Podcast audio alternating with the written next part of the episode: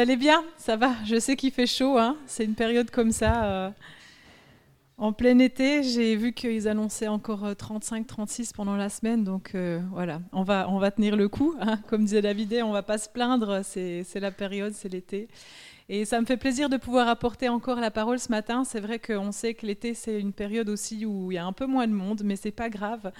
Euh, on continue à chercher le Seigneur, on continue à, sonder son cœur. Et, vraiment, euh, pour ce matin, bah, j'ai pris du temps aussi dans la prière cette semaine pour dire au Seigneur, mais qu'est-ce que tu as Qu'est-ce que tu as pour ce matin? Et David a commencé une série sur euh, la sagesse des, des rois d'hier pour aujourd'hui. Et il a parlé des proverbes, des psaumes, et je me suis dit, je vais rester dans les psaumes. Et j'avais à cœur de prendre euh, un psaume que je suis sûre que vous connaissez tous, probablement même par cœur, c'est le psaume 23. Et, euh, et, on va le lire, on va le lire ensemble ce matin. On va commencer par lire ce psaume 23. Ceux qui le connaissent par cœur, vous n'avez même pas besoin d'ouvrir votre Bible. Psaume 23, Cantique de David. L'Éternel est mon berger, je ne manquerai de rien. Il me fait reposer dans de verts pâturages, il me dirige près des eaux paisibles. Il restaure mon âme, il me conduit dans les sentiers de la justice, à cause de son nom. Quand je marche dans la vallée de l'ombre de la mort, je ne crains aucun mal, car tu es avec moi. Ta houlette et ton bâton me rassurent. Tu dresses devant moi une table, en face de mes adversaires, tu oins d'huile ma tête et ma coupe déborde. Oui, le bonheur et la grâce m'accompagneront tous les jours de ma vie. Et j'habiterai dans la maison de l'Éternel jusqu'à la fin de mes jours. Seigneur Jésus, merci parce que ce matin, on peut venir encore dans ta parole. On peut venir puiser la sagesse, on peut venir puiser les bénédictions, puiser, Seigneur, tout ce que tu veux nous apporter ce matin, Seigneur Jésus. Merci d'ouvrir nos cœurs à toi, parce que Jésus, nous avons faim, nous avons soif d'entendre ce que tu veux nous apporter ce matin. Et tu nous appelles à venir à toi, Jésus. Nous ne sommes pas là simplement pour être assis et pour écouter des paroles. Nous sommes là pour te rencontrer ce matin, Jésus. Et nous voulons que tu nous parles, Seigneur Jésus. Alors merci, merci parce que quand nous venons à toi, Seigneur Jésus, nous ne repartons pas déçus, au contraire, nous partons comblés, Seigneur Jésus. Dans ton nom, nous prions. Amen. On était en vacances il y a à peu près une semaine avec David, il l'a peut-être dit déjà la semaine dernière. On était en Suisse sur une base de mission. Et en fait, euh, une des responsables là-bas, elle s'appelle Claudia, elle a deux petits moutons. Et en fait, ces moutons, ils ont été abandonnés à la naissance par leur mère, hein, parce qu'en fait, elle en avait trois. Et les deux plus fragiles, elle les a un peu laissés de côté. Alors l'agriculteur lui a confié ses moutons et elle les a nourris au biberon. Et c'était intéressant de voir parce que le matin, on allait avec elle, avec les enfants, et puis on allait ouvrir euh, la petite, euh, la petite maison où ils dormaient, et puis elle les prenait avec une, corde pour les faire sortir. Euh, et il y a cette relation de confiance qui s'est établie parce que depuis tout petit, c'est elle qui les a nourris, c'est elle qui s'est occupée d'eux. Et les moutons la reconnaissent, ils connaissent sa voix, bien entendu, hein, c'est bien connu, on le dit dans ce psaume. Ils connaissent la personne et vraiment, elle me disait, ils sont euh, presque aussi domestiques que des chiens, en fait. Elle les appelle, ils viennent, elle me dit, il faut faire attention, même des fois, ils nous sautent dessus comme, euh, comme des chiens, en fait, parce qu'ils sont, euh, sont excités, ils ont envie de jouer. Et il y avait vraiment cette relation qui était établie, mais qui était très, très forte entre, entre Claudia et ses deux moutons. Et nous, on voulait essayer de les approcher et c'était pas pareil. Ils avaient peur et ils se sauvaient. Et forcément, quand les filles voulaient les, les caresser, c'est Claudia qui devait aller pour, pour les tenir et pour, pour les aider euh, à, se laisser caresser. Et, je pense que Dieu veut vraiment que nous puissions avoir cette relation de confiance avec lui. Et c'est vraiment euh, ce que j'avais à cœur ce matin. On va voir dans ce psaume comment Dieu insiste pour vraiment qu'on puisse avoir une relation avec lui. Pas juste une relation euh, de temps en temps, j'ai besoin de Dieu, mais je vais vers, vers le Seigneur pour combler tous mes besoins parce qu'ils sont nombreux. On va le voir ce matin, en tant qu'être humain, on a des besoins qui sont extrêmement nombreux et qui ont besoin d'être comblés. Et on peut choisir comment on va combler ces besoins. Et le Seigneur nous donne vraiment cette possibilité d'aller vers lui et de chercher vraiment l'intimité, de chercher cette relation de confiance pour qu'il puisse répondre à tous nos besoins. Mon premier point, justement, c'est cette relation intime que Dieu veut construire avec nous. J'aime David parce que quand il donne ses psaumes, quand il écrit ses psaumes, on a vraiment l'impression que il expose son cœur à Dieu. Il parle vraiment ouvertement au Seigneur. Et là, la première chose qu'il dit, la première phrase, c'est L'Éternel est mon berger. Il décrit l'Éternel comme un berger, mais pas juste comme l'Éternel est un berger. Il va dire l'Éternel est mon berger.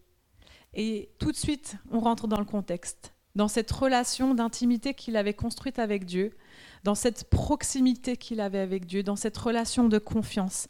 L'Éternel est mon berger. Et je sais qu'il y a beaucoup de gens, quand on discute euh, autour de nous, il y a beaucoup de gens qui croient en Dieu. Ils voient Dieu comme euh, quelqu'un qui existe, qui est éloigné, mais il n'y a pas de proximité, il n'y a pas de relation qui est établie avec Dieu. Et c'est vrai que quand on vient au Christ, on vient au Christ parce qu'on a entendu l'évangile, parce qu'on a entendu que Dieu peut nous offrir le salut, qu'il peut nous offrir la vie éternelle, et on accepte Dieu, et ça c'est la première chose. Mais je crois qu'au départ, quand on commence à connaître Dieu, ben, il est un peu un Dieu distant. On n'a pas toujours au, début compris vraiment qui est Dieu, et surtout quelle est la relation que je peux établir avec lui. Et, et, le cri de mon cœur, c'est vraiment que chaque chrétien, chaque croyant puisse établir une relation pas juste distance, mais une relation de proximité avec Dieu. Maintenant, c'est la mode, et hein, on fait tout en distanciel depuis le Covid. Dieu veut pas rester en distanciel avec nous. Dieu, il veut qu'on soit en présentiel. Dieu, il veut que on puisse avoir cette relation d'intimité et de confiance. Et on va voir comment est-ce que on peut établir cette relation. Je vais vous donner quelques points ce matin, quelques clés pour vraiment rentrer dans cette proximité. Mais avant de continuer, j'ai envie de vous demander, est-ce que vous avez envie? Est-ce que vous le voulez? Parce que c'est vraiment une question de volonté, c'est vraiment un choix de dire je veux vraiment approfondir ma relation avec Dieu. Et l'été, souvent, c'est une période qui est aussi propice à ça parce qu'on est euh, dans cette période de repos. David, il avait d'ailleurs prêché euh, sur ce psaume en parlant du repos. C'est une période où on a plus de temps à disposition, on est peut-être moins chargé avec le travail. Alors on peut être chargé avec d'autres choses, hein. ceux qui ont des familles, les enfants sont à la maison, on a peut-être un peu moins de temps, mais on peut quand même mettre du temps à disposition pour approfondir notre relation avec Dieu. Et je pense que c'est avant tout un choix, parce que Dieu, lui, veut être en relation avec nous. Il veut être dans cette relation de proximité. Dès le début, hein, dans la Genèse, dans les trois premiers chapitres, Dieu crée, euh, l'entière de, la création. Il crée Adam, et Ève. Et, on nous dépeint vraiment cette, cette, image que Dieu marche avec Adam et Ève. Le soir, on a cette brise qui arrive et l'Éternel cherche Adam et Ève. Il cherche cette relation avec Adam et Ève. Donc c'est depuis depuis le début, depuis le commencement, que Dieu a sur son cœur d'être en relation avec vous, avec moi, avec chacun d'entre nous. Dieu nous cherche. Dieu veut une relation avec nous. Et c'est de notre devoir de répondre oui, je le veux, et de faire notre part aussi, et de nous présenter devant l'Éternel. C'est souvent le plus difficile. Jean 8, 14, Jésus dit, Je suis le bon berger, je connais mes brebis, et mes brebis me connaissent. Et Jean 8, 27, Mes brebis écoutent ma voix, je les connais et elles me suivent. Donc Jésus aussi, lui, se présente, se présente comme ce bon berger qui connaît les brebis et les brebis le connaissent. Il y a vraiment cette relation d'intimité. C'est un terme qui revient souvent. Je les connais, elles me connaissent. Et j'ai envie de vous poser cette question ce matin, mais est-ce que vous connaissez vraiment Jésus? Est-ce que vous le connaissez vraiment comme votre berger. Pas comme un berger, qui, un Dieu au là-haut, qui est gentil, qui est bon, qui fait des choses, mais est-ce que vraiment vous avez cette relation d'intimité avec Dieu? Est-ce qu'il est votre berger? Est-ce que vous savez écouter sa voix? Est-ce qu'on sait reconnaître la voix de Dieu? Moi, quand j'ai fait mon école de disciples, il y a de ça euh, un bon bout de temps maintenant, je suis partie en Afrique du Sud et la première semaine, on a eu une semaine d'enseignement. Le titre, c'était Apprendre à écouter la voix de Dieu. Et j'étais vraiment excitée et j'avais peur en même temps. Parce que je me suis dit, comment est-ce que je vais réussir à écouter la voix de Dieu? Mais en même temps, je savais que c'était une clé pour ma vie de disciple, pour ma vie chrétienne, pour toute la vie, à vrai dire. Parce que je connais beaucoup de chrétiens, de chrétiennes qui marchent avec Dieu, qui vont à l'église, qui lisent la Bible, mais qui me disent encore au jour d'aujourd'hui, bah, je ne sais pas vraiment si je sais écouter la voix de Dieu. Et j'ai envie de vous dire, ce matin, Dieu veut une relation avec vous. Il le souhaite de tout son cœur. C'est pour ça qu'il vous a créé. C'est pour être en relation avec vous. Et on a besoin d'apprendre à écouter la voix du Seigneur. On a besoin de passer du temps dans le silence, dans le calme. On a besoin de mettre du temps à part. C'est pas en étant dans l'activisme qu'on peut écouter la voix de Dieu. Moi, à l'époque, je me souviens, j'avais pris cet engagement, je me levais à 6 heures tous les matins et je prenais une heure et je disais, Seigneur, je veux apprendre à écouter ta voix. Et c'était un engagement que j'avais pris, je le regrette jamais, parce que ça a été une période, et j'ai continué pendant des années, hein, je, je, prends tous les jours du temps avec Dieu, mais ça a été un moment où j'ai pu construire mon intimité avec Dieu, où j'ai appris à discerner la voix de Dieu. Et aujourd'hui, je peux dire assez facilement que je sais quand Dieu me parle, et je sais quand c'est pas Dieu qui me parle. Et ça, je pense que c'est une des clés que nous devons avoir si nous voulons marcher avec Dieu, si on veut rester dans ce troupeau, c'est d'apprendre à discerner la voix de Dieu, écouter sa voix et faire attention à ne pas se laisser perturber par les autres voix. Parce qu'il y a beaucoup de bergers, hein, il y a beaucoup d'autres troupeaux. David, il dit, l'Éternel est mon berger. Et cette phrase, quelque part, elle présente le contexte et elle met aussi une limite. Il dit, moi, je veux faire partie du troupeau de l'Éternel pas d'un autre troupeau, le troupeau de Jésus. Et je pense que quand on choisit Jésus comme notre berger, ça veut aussi dire qu'on choisit de faire partie du troupeau de Jésus et de pas, de pas choisir un autre troupeau, parce qu'il y en a plein des troupeaux. En fait, dans le monde, il y a plein d'autres bergers, il y a plein de gens qui vont vous donner plein de conseils, qui vont vous donner plein de directions, qui vont vous séduire avec plein de choses, mais ce ne sont pas le bon berger. Il n'y a qu'un seul bon berger. Jésus dit, je suis le bon berger. C'est moi seul qui donne ma vie pour mes brebis. Et lui-même dénonce hein, qu'il y aura d'autres bergers qui seront là, mais dès que le loup arrive, ils vont, se, ils vont se barrer en courant. Non, Jésus, lui, c'est le seul qui est resté, c'est le seul qui a donné sa vie pour les brebis. Et c'est intéressant. Je me suis dit, c'est vrai, quand on se place dans le troupeau du Seigneur, qu'on choisit Jésus comme notre bon berger, ça veut dire qu'on se place sous son autorité, on se place sous sa protection, sous sa direction. Et c'est un pack, c'est un tout.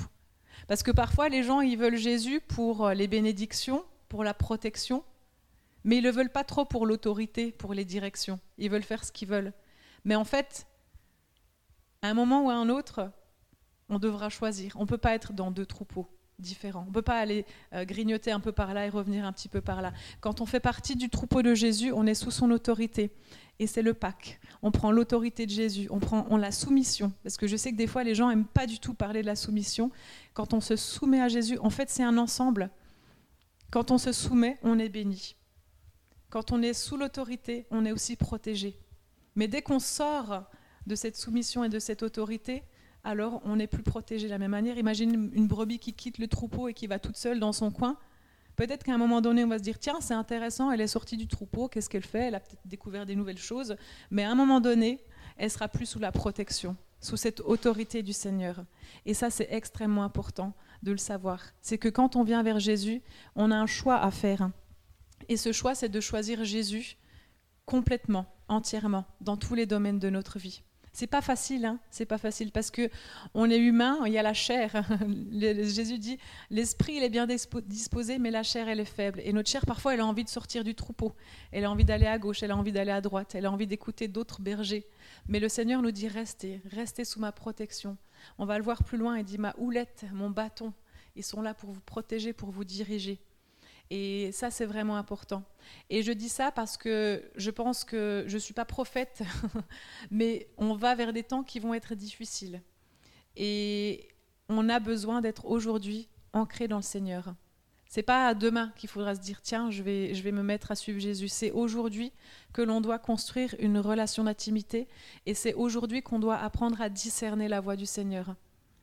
Vous savez, dans l'Ancien Testament, on parle beaucoup des faux prophètes. Et en fait, les faux prophètes, à l'époque, c'était des gens qui se faisaient passer pour des prophètes et qui disaient qu'ils avaient reçu l'onction de Dieu. Peut-être qu'ils l'avaient reçu au départ, mais à un moment donné, ils ont commencé à écouter d'autres voix. Et puis, ils dirigeaient le peuple dans une mauvaise direction. Ils l'incitaient à commettre des péchés, par exemple. En tout cas, ils ne le dirigeaient pas dans la bonne direction. Et aujourd'hui encore, les faux prophètes existent. Ils n'ont pas disparu. Et je ne dis pas forcément qu'il y a dans l'Église des gens qui se prennent pour des prophètes et qui vont dire voilà ceci, voilà cela, la parole du Seigneur. C'est pas forcément ça les, faux prophètes. Les faux prophètes, c'est toutes ces voix à l'extérieur qui nous dirigent dans une mauvaise direction. Ça peut être les médias, ça peut être les séries qu'on regarde, les livres qu'on lit, les choses qu'on entend. La société en général, les 50 dernières années, la, la société a changé. C'est de la folie, en fait. Pendant des millénaires, il y a des choses qui étaient établies. Et du jour au lendemain, presque, en quelques années, quelques dizaines d'années, tout est en train de changer. Je ne parle pas seulement du genre, hein. on sait la théorie du genre, maintenant on peut choisir, on veut être un homme, une femme, etc. On peut changer, euh, on peut avoir des relations dans tous les sens. Toutes ces choses-là, en fait, ce sont des choses que l'ennemi avait déjà prévues avant et qui sont en train d'arriver. Et ce que je suis en train de dire, c'est que la société, elle est vraiment en train de prendre le mal comme le bien et le bien comme le mal. C'est ce que la parole dit, hein, c'est pas moi qui l'invente. Dans les derniers temps, les gens prendront ce qui est bien et, ils diront que c'est le mal, et ce qui est mal diront qui est, bien. Et, je dis ça parce qu'en fait, nous devons vraiment, en tant que chrétiens, être une lumière. On ne doit pas marcher dans la même direction que ce troupeau-là, mais on doit aller à l'opposé, dans la direction opposée. Et c'est pas facile en fait, parce que quand on est entouré de gens, je parle par exemple quand on a des collègues chrétiens qui parlent de l'avortement ou de l'adultère ou de, ou de plein d'autres thèmes qui sont complètement à l'opposé de ce que nous avons comme valeur chrétienne, c'est difficile. Moi je sais, je l'ai vécu en étant dans un milieu euh, pas chrétien au travail, c'est difficile de proclamer qui nous sommes. Et Jésus l'a dit, bah, si moi j'ai été persécuté, vous allez probablement aussi être persécuté. Mais en tant que chrétien, on doit être une lumière dans ce monde-là. Et on doit vraiment aller dans le sens opposé, dans la direction opposée. Mais ça dépend d'abord de ce que nous écoutons. Et nous devons vraiment veiller à ce que nous écoutons et aux choses qu'on laisse rentrer dans notre cœur. Parce que des fois, c'est des toutes petites pensées qui commencent à rentrer, on s'en rend même pas compte. Et l'ennemi agit de cette façon-là une petite pensée par-ci, une petite pensée par-là. Au début, on se dit ah c'est pas grand-chose et en fait ça fait son chemin et ça rentre dans le cœur et au bout d'un certain temps, ça devient un comportement, une habitude et on s'en est même pas rendu compte. Mais on doit veiller. La Bible dit veillez sur votre cœur, gardez votre cœur plus que toute autre chose. Et vraiment, ces voix, on doit apprendre à les discerner. Et moi, je me souviens, par exemple, c'est un, exemple euh, tout simple, mais je me souviens quand j'ai accouché, euh, quand on est une nouvelle maman, euh, on a plein de conseils on va nous donner plein de conseils, certains selon leur expérience, certains, selon des conseils professionnels. Et en fait, il y en a parfois des conseils qui sont même contradictoires. Et je me souviens, à ce moment donné, le Seigneur m'a dit, mais à qui est-ce que tu veux donner du crédit? Quelle est une voix importante? Quelle est la voix que tu veux écouter? Et là, je ne parle pas que de la puériculture, hein, mais je parle aussi de notre vie, des directions qu'on veut prendre, des conseils. Où est-ce que vous allez chercher conseil quand vous avez besoin de conseils Quand vous devez prendre une décision pour votre avenir professionnel ou pour votre mariage ou vous avez besoin de conseils parce que vous avez des challenges au niveau émotionnel, où est-ce que vous allez chercher des conseils? C'est une question que je vous pose parce qu'en fait elle est importante. Parce que là où vous allez chercher des conseils, c'est là où vous allez donner de l'importance. Et forcément, ces voix auxquelles on donne de l'importance, elles vont influencer notre vie. Je ne vais pas vous donner de réponse, je ne vais pas vous dire où aller chercher. La Bible dit qu'on doit s'entourer de, de nombreux conseillers, des personnes qui ont de bons conseils. C'est important. Et au final, encore une fois, le plus important, c'est d'aller chercher dans la parole quand on ne sait pas. Au final, c'est Dieu qui doit avoir le dernier mot dans notre vie. Ça ne veut pas dire qu'on ne doit pas s'entourer de bonnes personnes. Au contraire, on doit s'entourer, euh, demander conseil à des pasteurs, à des amis, des personnes qui ont euh, de la sagesse. Mais n'essayez pas n'importe quoi. si vous allez sur Internet, ou d'ailleurs c'est la mode maintenant. Euh, moi j'ai une, de mes collègues, elle me disait sa fille, elle veut devenir influenceuse. Ça n'existait pas il y a quelques années. Être influenceur, c'était pas un métier. Bah maintenant c'est la mode. On veut être influenceur. Et ça veut bien dire ce que ça veut bien dire quand on est sur Internet, on a de l'influence. Alors, est-ce que vous allez chercher vos conseils sur Internet par les influenceurs, ceux qui ont du charisme? Ben, Il y en a peut-être qui ont des bons conseils, mais au final, est-ce que c'est vraiment le conseil que Jésus a pour vous? Est-ce que c'est des conseils sur lesquels vous voulez fonder votre vie et vraiment diriger votre vie? C'est des questions que je vous pose et que je laisse ouvertes. Mais faites attention en tout cas aux voix que vous écoutez et à quelle voix vous laissez avoir de l'influence dans votre vie? C'est vraiment important. Ça va vraiment donner une direction dans votre vie. En tout cas, moi, j'ai choisi le bon berger. J'ai choisi Jésus comme influenceur de ma vie. Je pense que si Jésus il avait un compte Instagram, il aurait des, milliards de followers. Mais en tout cas, j'ai choisi Jésus comme influenceur. Et j'ai choisi aussi des personnes dans ma vie, dans mon entourage, pour me donner aussi des conseils, hein, des pasteurs, des personnes qui marchent avec le Seigneur depuis des années, parce que parfois, moi aussi, j'ai besoin de conseils. Je dis, bah, tiens, dans cette situation, comment est-ce que tu ferais? Et j'écoute ces personnes-là, parce que je sais qu'elles vont avoir des bons conseils, et elles vont me pousser dans une bonne direction. Proverbe 4, 20 et 21, c'est un père qui veut avertir son fils. Il lui dit, mon fils, sois attentif à mes paroles, prête l'oreille à mes discours, qu'ils ne s'éloignent pas de tes yeux, gardés dans le fond de ton cœur, car c'est la vie pour ceux qui les trouvent, c'est la santé pour tout leur corps. Garde ton cœur plus que toute autre chose, car de lui viennent les sources de la vie. Si un père, il y a 2000 ans, 3000 ans, même plus, était préoccupé par son fils et lui disait Fais attention à qui tu vas écouter. Écoute-moi, prête l'oreille à mes discours.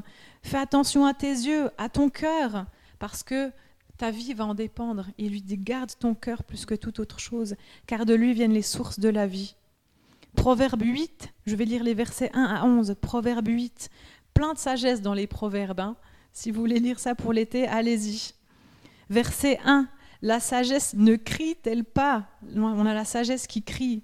L'intelligence n'élève-t-elle pas sa voix? C'est au sommet des hauteurs, près de la route, c'est à la croisée des chemins qu'elle se place. À côté des portes, à l'entrée de la ville. À l'entrée de la ville, c'est là où tout le monde passe. La sagesse, elle crie, elle dit Écoutez-moi, écoutez-moi. À l'intérieur des portes, elle fait entendre ses cris. Homme, c'est à vous que je crie. Et ma voix s'adresse au Fils de l'homme. Stupide, apprenez le discernement. Insensé, apprenez l'intelligence.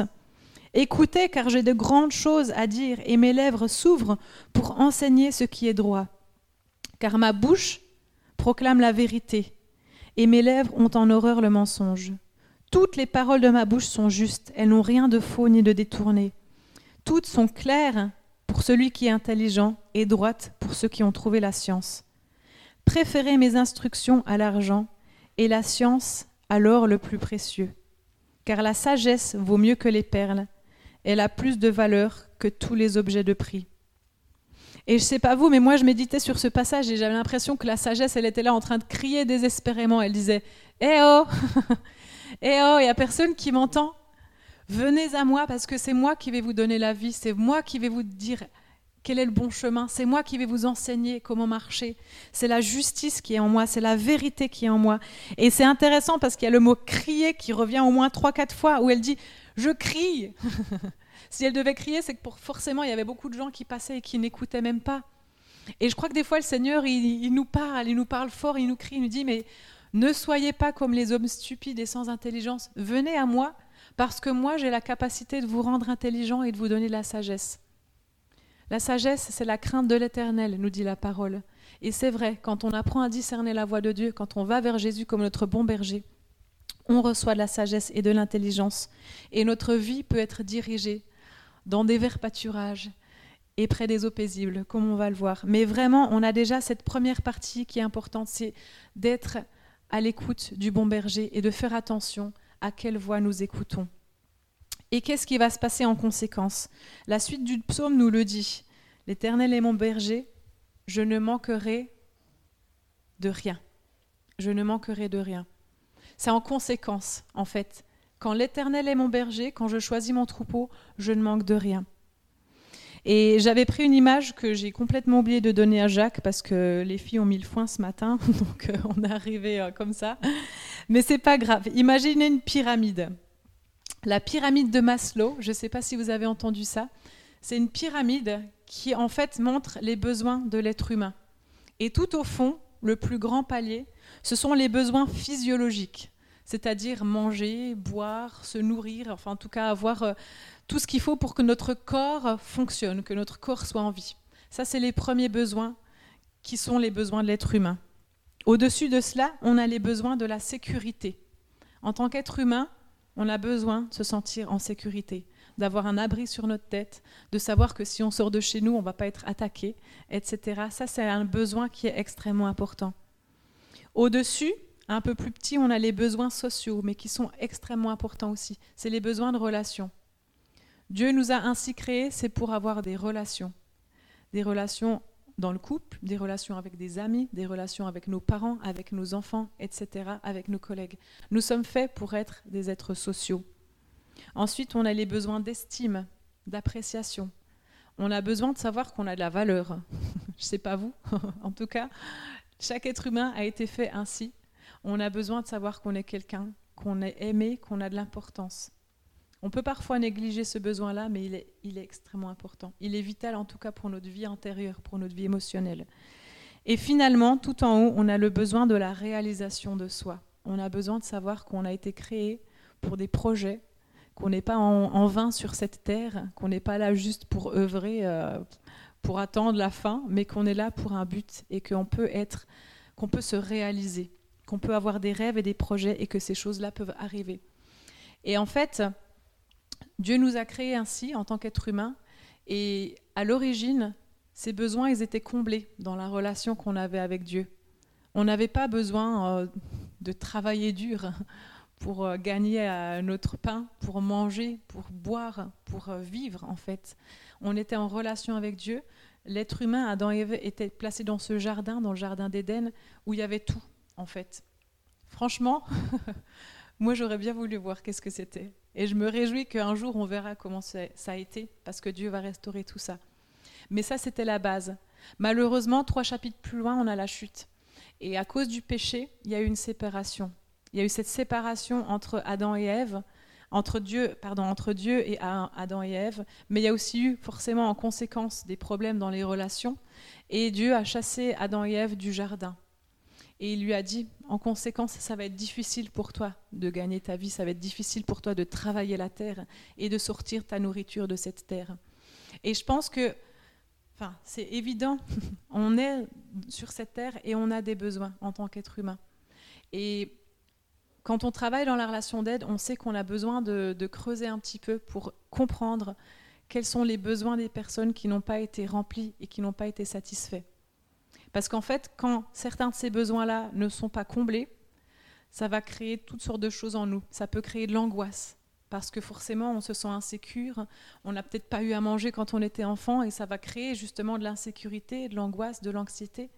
Ça peut créer de la colère, parce qu'on voit de l'injustice, et on se dit c'est pas juste, et ça va générer ces émotions-là.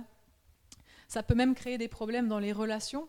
Quand on n'a pas ou peu d'estime de soi, eh ben, on va essayer de combler ce vide, ce manquement, en utilisant les relations autour de nous pour se sentir bien, pour se sentir aimé. Mais en fait, les autres ne sont pas faits pour ça. Ce besoin-là, il doit être comblé en Dieu avant tout. Et c'est intéressant, je voulais parler de ça parce que c'est vrai que c'est un, défi que moi j'ai, en tout cas quand, quand je fais de la relation d'aide avec les gens, c'est vraiment de comprendre quels sont les manquements dans cette personne. Et peut-être que quand on voit tous ces besoins, quand on parle de besoins physiologiques, ça nous parle pas trop. On dit non, mais bon, moi ça va, j'ai à manger tous les jours, euh, j'ai à boire, j'ai ce qu'il me faut. Mais est-ce que vraiment on a aussi comblé nos besoins d'estime? Est-ce qu'on sait qu'on est quelqu'un qui est aimé? Est-ce qu'on sait qu'on a de la valeur Vraiment, tout au fond de nous? Parce qu'on peut le savoir des fois dans la tête, mais est-ce que vraiment au fond de notre cœur on sait qu'on est quelqu'un de bien, qu'on est quelqu'un d'aimé, qu'on est quelqu'un que Dieu apprécie et qu'on est quelqu'un avec qui Dieu veut être en relation. Dieu veut une relation d'amitié avec nous aussi. Et est-ce qu'on sait a Dieu a des projets pour nous? Tout en haut, on a vu, il y a ce besoin d'être accompli. Est-ce qu'on sait ça? Parce que ça, c'est important. Et Dieu veut vraiment combler ses besoins. Et dans ce psaume, on a tout, tous ces besoins qui sont comblés. On a les besoins physiologiques qui sont comblés. Quand la brebis dit Je suis dans des pâturages d'herbes bien vertes, le Seigneur me dirige près des eaux paisibles, alors on sait que Dieu a pour but de pourvoir à nos besoins. Je ne sais pas si ça vous est déjà arrivé d'être dans le besoin financier ou dans le besoin de ne même plus avoir à manger, de ne pas pouvoir rejoindre les deux bouts. Euh, peut-être pas. On est en France, on est dans un pays où, la plupart d'entre nous avons ce que nous avons besoin. Mais si vous voyagez un petit peu, vous allez très vite vous rendre compte que dans certains pays, la base, les besoins physiologiques, ils sont même pas remplis. Et ça, c'est extrêmement triste. Et je ne crois pas que Dieu veut cela. Je crois qu'il veut même, au contraire, que nous puissions, nous, en tant que chrétiens, nous lever. Parce que si nous, nos besoins sont comblés dans ce domaine-là, alors peut-être qu'on peut se demander, est-ce que moi je peux aider d'autres à avoir leurs besoins comblés C'est vrai, la Bible, elle est pleine de versets où Dieu nous dit Faites attention aux veuves, faites attention aux orphelins, prenez soin des pauvres. Euh, je ne vais, pas, vais pas tout vous citer les versets là pour des questions de temps, mais il y avait des lois dans l'Ancien Testament, il y avait des années de jubilé où les terres devaient être rendues à leurs propriétaires pour éviter que les gens soient dans la pauvreté. En fait, Dieu a en horreur l'injustice, Dieu a en horreur la pauvreté.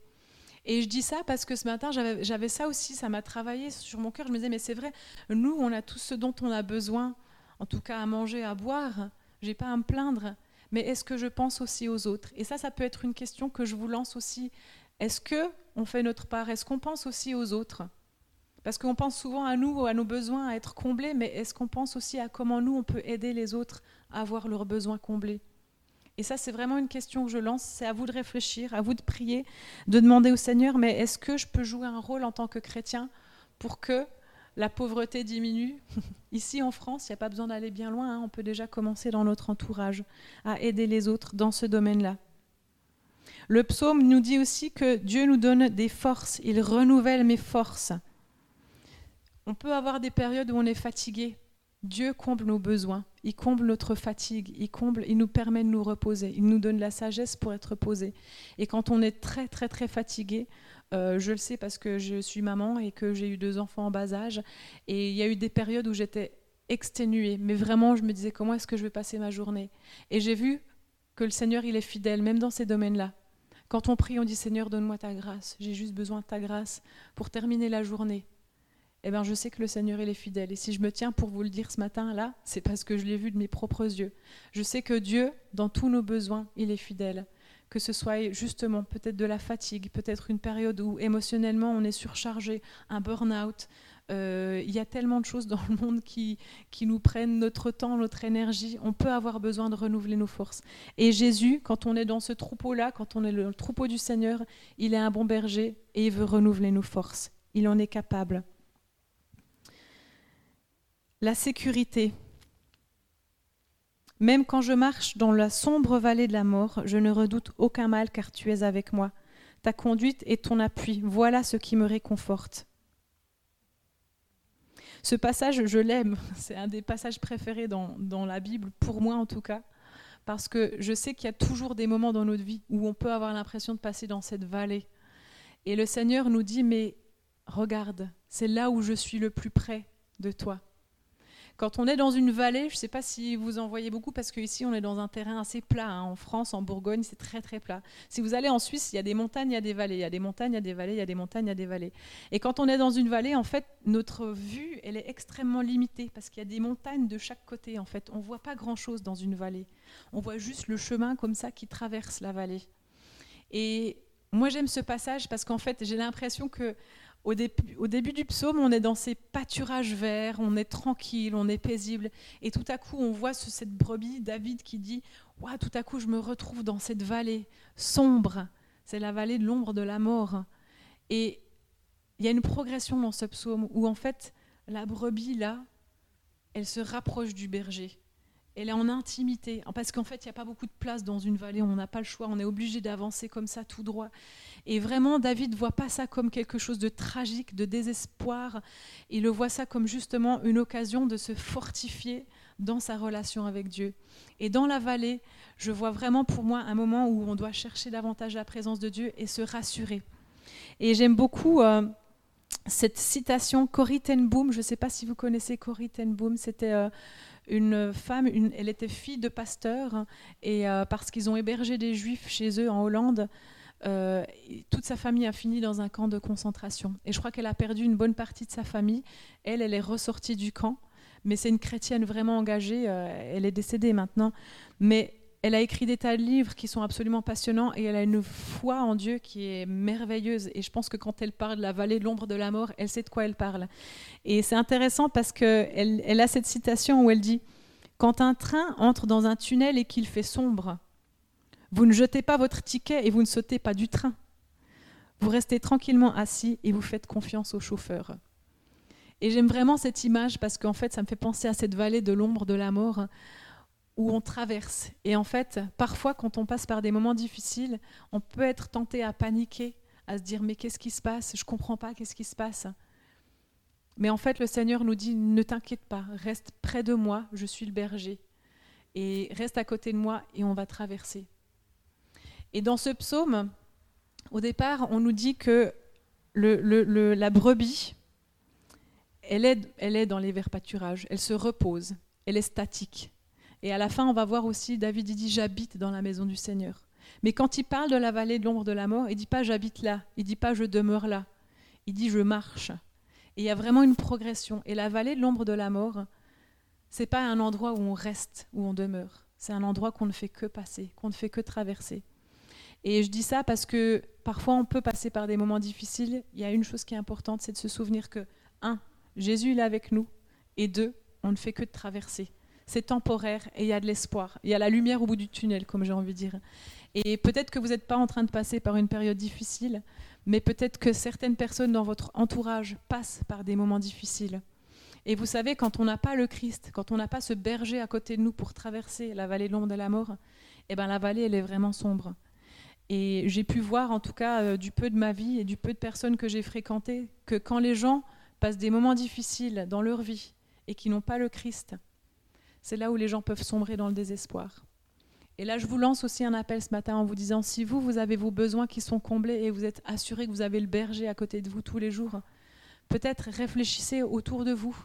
Est-ce qu'il y a des personnes qui sont en train de passer par la vallée de l'ombre de la mort et qui ont besoin d'encouragement qui ont besoin d'espoir, qui ont besoin de savoir qu'en fait, peut-être qu'ils pourraient avoir un berger à côté d'eux pour les diriger et pour les rassurer? Parce que ça change complètement la donne. Parce que vivre un traumatisme, une période de deuil, une séparation, tout seul, c'est pas la même chose que vivre avec le Christ. Parce que le Christ, c'est vraiment notre espoir. Le Christ, c'est notre réconfort. Et je vous encourage vraiment à penser à ça aussi dans les prochains temps. Réfléchissez, est-ce que dans mon entourage, il y a quelqu'un qui passe par la vallée de l'ombre de la mort? Est-ce que je peux être un encouragement pour cette personne? Est-ce que je peux lui dire, tu sais, tu n'es pas obligé de passer tout seul? Il y a Jésus qui est avec toi. Et Jésus, c'est le seul qui peut vraiment combler tes besoins, qui peut t'apporter la sécurité, la direction, le réconfort dont tu as besoin. Ça, c'est quelque chose qui est extrêmement important. Le terme avec moi, j'ai regardé, c'est l'hébreu imad, ça veut dire à côté de moi, sur moi, à moi, contre moi. Il y a une véritable intimité. Quand, David dit, je traverse cette vallée, mais je sais que tu es avec moi, je ne crains rien car tu es avec moi. Avec moi, ça veut dire même en moi. Et on le sait que quand on reçoit le Saint-Esprit, Jésus est en moi, vraiment il est en moi. Je peux traverser n'importe quelle vallée, je peux traverser n'importe quel tunnel sombre, je sais que Jésus est en moi et ça, ça fait toute la différence. Je n'ai pas besoin de craindre. Je ne crains pas parce que tu es avec moi. Ta houlette et ton ballon, ton bâton, me dirigent. Le Christ est en nous. Et même si les ténèbres qu'on traverse peuvent parfois être profondes, la lumière qui est en nous fera une différence pour nous et pour notre entourage. Corrie ten disait aussi Vous ne saurez pas que Jésus est tout ce dont vous avez besoin si vous n'arrivez pas au point où Jésus est tout ce que vous avez. Vous ne saurez pas que Jésus est tout ce dont vous avez besoin si vous n'arrivez pas au point où Jésus est tout ce que vous avez. Parfois, on a besoin de traverser cette vallée pour réaliser que c'est Jésus dont on a besoin et qu'il n'y a rien d'autre qui est important, mais seulement Jésus. C'est le seul qui peut combler nos besoins, c'est le seul dont nous avons véritablement besoin. Et enfin, à la fin de ce psaume, pour terminer, on voit que Jésus comble nos besoins sociaux, nos besoins d'estime de soi et d'accomplissement les versets 5 et 6, tu dresses une table devant moi en face de mes adversaires. Tu verses de l'huile sur ma tête et tu fais déborder ma coupe. Et il dit même tout à la fin, oui, le bonheur et la grâce m'accompagneront tous les jours de ma vie et j'habiterai dans la maison de l'Éternel jusqu'à la fin de mes jours.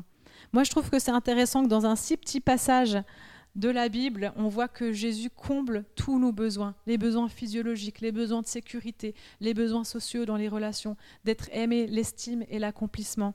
Et je dis ceci parce que il dit tu dresses une table devant moi en face de mes adversaires. Et quand on dresse une table dans, dans le Proche-Orient à l'époque, ce que David voulait vraiment dire, c'est qu'il était dans ce contexte où souvent les rois établissaient des alliances entre eux et ils le faisaient en préparant une table avec un festin.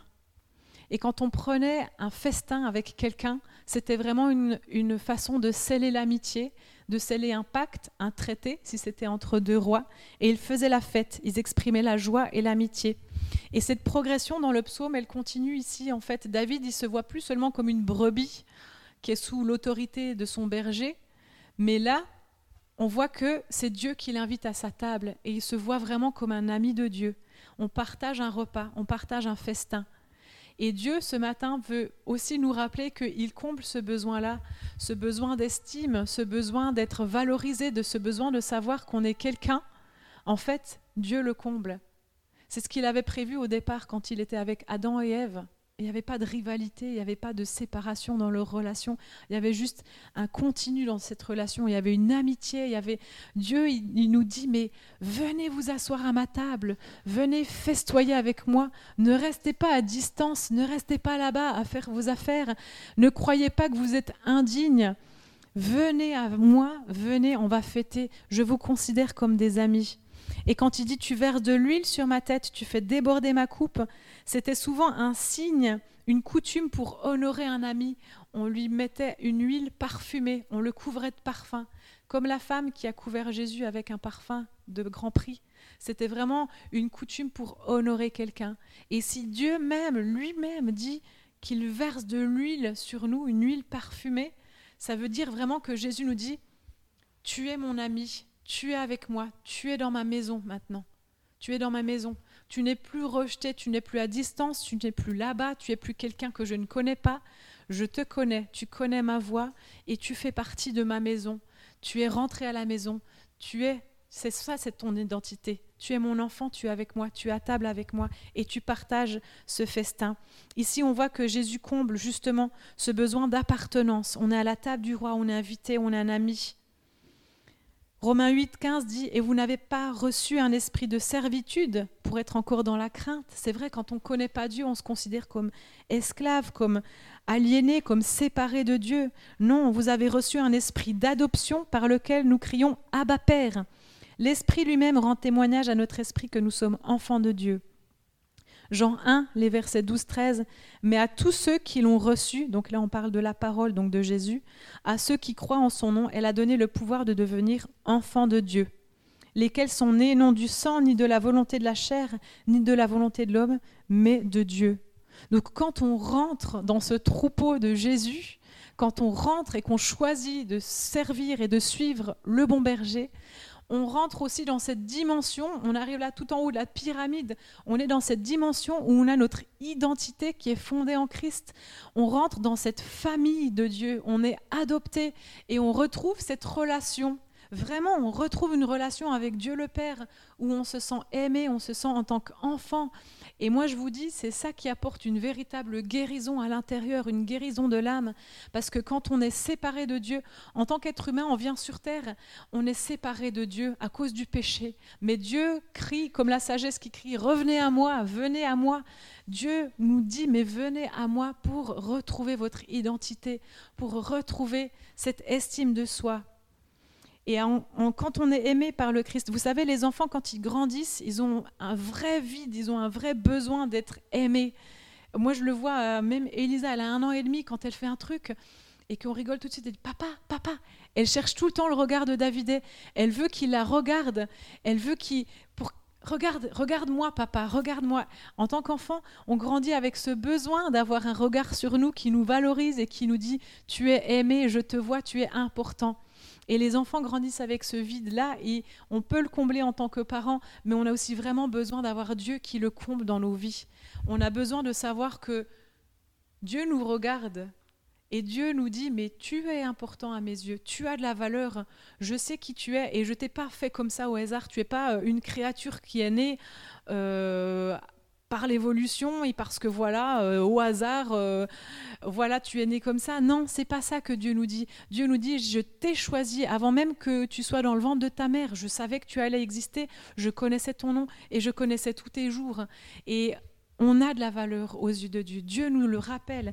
Et quand on sait cela, quand on sait à quel point Dieu nous aime, car Dieu a tant aimé le monde qu'il a donné son Fils unique, afin que quiconque croit en lui ne périsse pas, mais qu'il ait la vie éternelle, on sait aussi que ce besoin d'estime de soi, il est comblé. C'est la seule façon, en fait.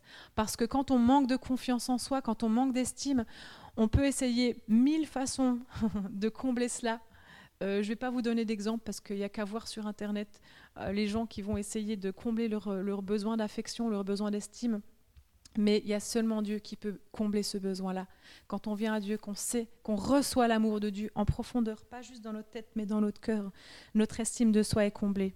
Et le besoin d'être accompli, il est comblé aussi parce que on nous dit que ce berger nous dirige dans des sentiers de justice, il nous conduit dans ses plans, il a des projets de paix.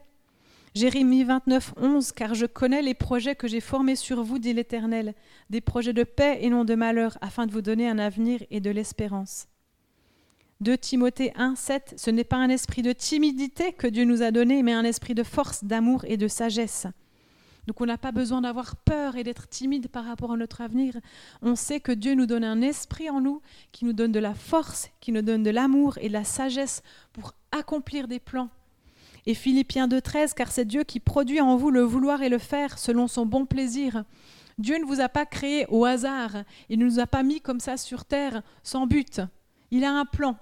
Il a un plan pour toi, pour moi, pour chacun d'entre nous.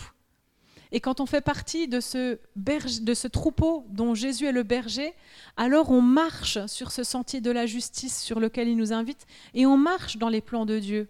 Je ne sais pas vous, mais moi, si je me dis que mon avenir, il est incertain et que Dieu, il n'a rien de prévu et que tous les jours de ma vie, ça va être juste la routine, Enfin, je sais pas, moi j'ai besoin de me dire que dans mon avenir, il va y avoir des choses passionnantes, il va y avoir des projets, il va y avoir un avenir, il va y avoir des choses que je vais pouvoir construire. Ça, c'est des choses qui me motivent et qui me poussent en avant. Bien sûr, ça ne doit pas être le focus, ça ne doit pas être mon centre d'intérêt principal.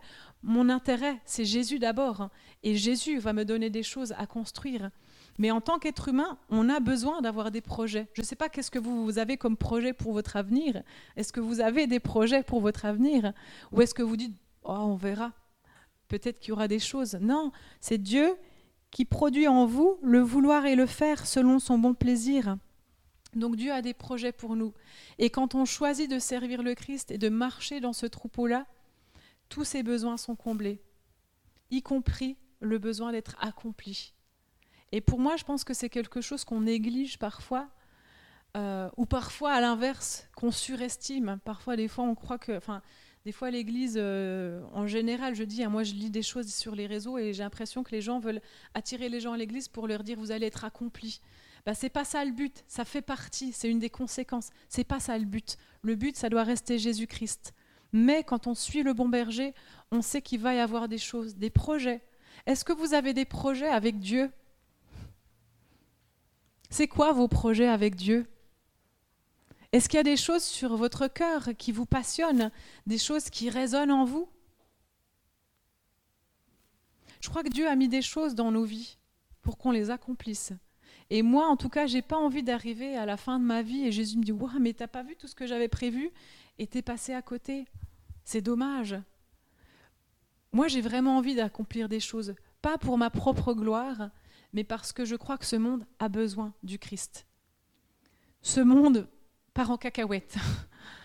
Ce monde va dans les ténèbres. Et Jésus nous appelle. Tout d'abord, il dit, venez à moi pour que je comble vos besoins. Et ensuite, il dit, allez, ensemble, on va construire le royaume. Ensemble, on va faire des choses pour que ce monde ne soit pas tel qu'il est aujourd'hui, pour qu'il puisse rayonner du Christ. Alors bien sûr, on sait qu'un jour, il y aura une fin mais la fin, elle ne sera pas la même selon si on s'est levé pour le Christ, pour la cause du Christ, ou si on est resté assis en attendant. Je crois que le Seigneur nous appelle vraiment. Il nous appelle à faire une différence. Et ça commence par faire partie de ce troupeau, apprendre à écouter la voix de Dieu, le discerner, ensuite le laisser combler mes besoins, le laisser me nourrir, le laisser me remplir, là où j'ai des manquements, là où j'ai des difficultés émotionnelles, là où j'ai besoin d'estime de soi, là où j'ai besoin de confiance, pour pouvoir ensuite être accompli et avoir des projets, pas pour ma gloire, mais pour la gloire de Dieu. Vraiment, je le crois. Et je crois que si tous ensemble, on a le courage de se lever et de dire, eh ben moi j'ai envie de faire une différence dans ce monde, je suis sûre que Dieu il va être là, il va dire Waouh, génial, Il va taper des mains. Il va dire Allez, mon gars, allez, ma fille. On y va. On se met en route, on se met en chemin, on se met en travail. Il y a du boulot. Vraiment, il y a du boulot. Moi, quand je vois les besoins dans l'Église, quand je vois les besoins même dans le monde, je me dis Mais Seigneur, waouh, lève une armée Lève une armée Parce qu'il y a des besoins. Le monde pleure, le monde crie, le monde va tout droit vers la catastrophe. C'est vrai, la parole dit, mais le chemin, il est large pour ceux qui vont en enfer. Excusez-moi de parler en enfer, de l'enfer ce matin, mais c'est la vérité. Le monde se perd. Et Jésus dit, allez, allons, allons en pêcher un, allons en pêcher deux, dix, cinquante, allons les pêcher pour qu'ils partent sur le bon chemin, même s'il est étroit, il y a de la place, il y a de la place au ciel, vous inquiétez pas, on va pas être à l'étroit. Mais nous devons, encore une fois, nous lever. Avoir nos besoins comblés, c'est la première partie, mais quand enfin nos besoins sont comblés, on est capable d'aller plus loin, on est capable de servir mieux le Christ et on est capable d'aller vers les autres. Et comme le dit euh, David à la fin de ce psaume, il dit, oui, le bonheur et la grâce m'accompagneront tous les jours de ma vie et j'habiterai dans la maison de l'Éternel jusqu'à la fin de mes jours. J'habiterai dans la maison de l'Éternel. Pour moi, c'est une façon de dire, je suis là avec l'Éternel, je suis dans son temple, je suis là dans l'Église, je sers l'Église, je sers le Christ. Je ne dis pas forcément servir ici, dans ces lieux-là, mais prenez le temps cette semaine de demander à Dieu, c'est quoi ton plan? C'est quoi ton projet? Où est-ce que je peux servir mon prochain? Dans l'Église ou à l'extérieur Parce qu'il y a vraiment des besoins dehors. Moi, des fois, j'ai pas, j'ai pas envie de regarder dehors parce que je me dis, ouais, il y a tellement de besoins. Mais ça commence par une personne, ça commence par un peu de temps, un peu d'énergie, un peu d'argent. Comment est-ce que je vais investir pour bénir les autres, pour bénir mon prochain, pour aller chercher, pour aller l'épuiser, ceux qui sont en train de se perdre? Et ça, je crois que c'est notre responsabilité. Je crois que c'est vraiment le cri du Christ, le cri qu'il a sur son cœur. Jésus se tient et dit, Je suis le pain de vie. Celui qui vient à moi n'aura jamais faim. Et celui qui croit en moi n'aura jamais soif. Ça c'est Jean 6, 35. En Jean 7, 37, un peu plus loin, le dernier jour, le grand jour de la fête, Jésus, se tenant debout, s'écria. Il n'a pas dit c'est écrit, il a dit s'écrie. Si quelqu'un a soif, qu'il vienne à moi et qu'il boive. Celui qui croit en moi, des fleuves d'eau vive couleront de son sein, comme le dit l'Écriture. Je crois que le Seigneur nous appelle. Parfois, il doit crier. des fois, je crois que Jésus crie. Il nous appelle fort et dit Celui qui croit en moi, des fleuves d'eau vive couleront de son sein. Jésus, il est en train de dire Hé, venez à moi, je vais combler vos besoins. Et non seulement je vais combler vos besoins, mais des fleuves d'eau vive vont couler de vous pour arroser ceux qui sont à côté de vous. Mais je crois qu'on doit le vouloir, on doit se lever et on doit choisir notre troupeau. On doit choisir de marcher avec le Christ. Et ça, c'est un choix. C'est un choix, c'est une décision qu'on doit prendre au quotidien. Et vraiment, ça demande d'aller à contre-courant parce que l'ennemi va faire tout ce qu'il peut pour éteindre cette lumière qui est en nous, pour nous divertir, pour nous faire penser à toutes sortes de choses qui ne sont pas importantes, qui n'ont pas de valeur. Mais on doit vraiment se concentrer sur les choses les choses importantes, les choses éternelles. Et je ne vais pas aller plus loin, je vais vous inviter peut-être à vous lever ce matin. On va prendre un temps pour prier. Et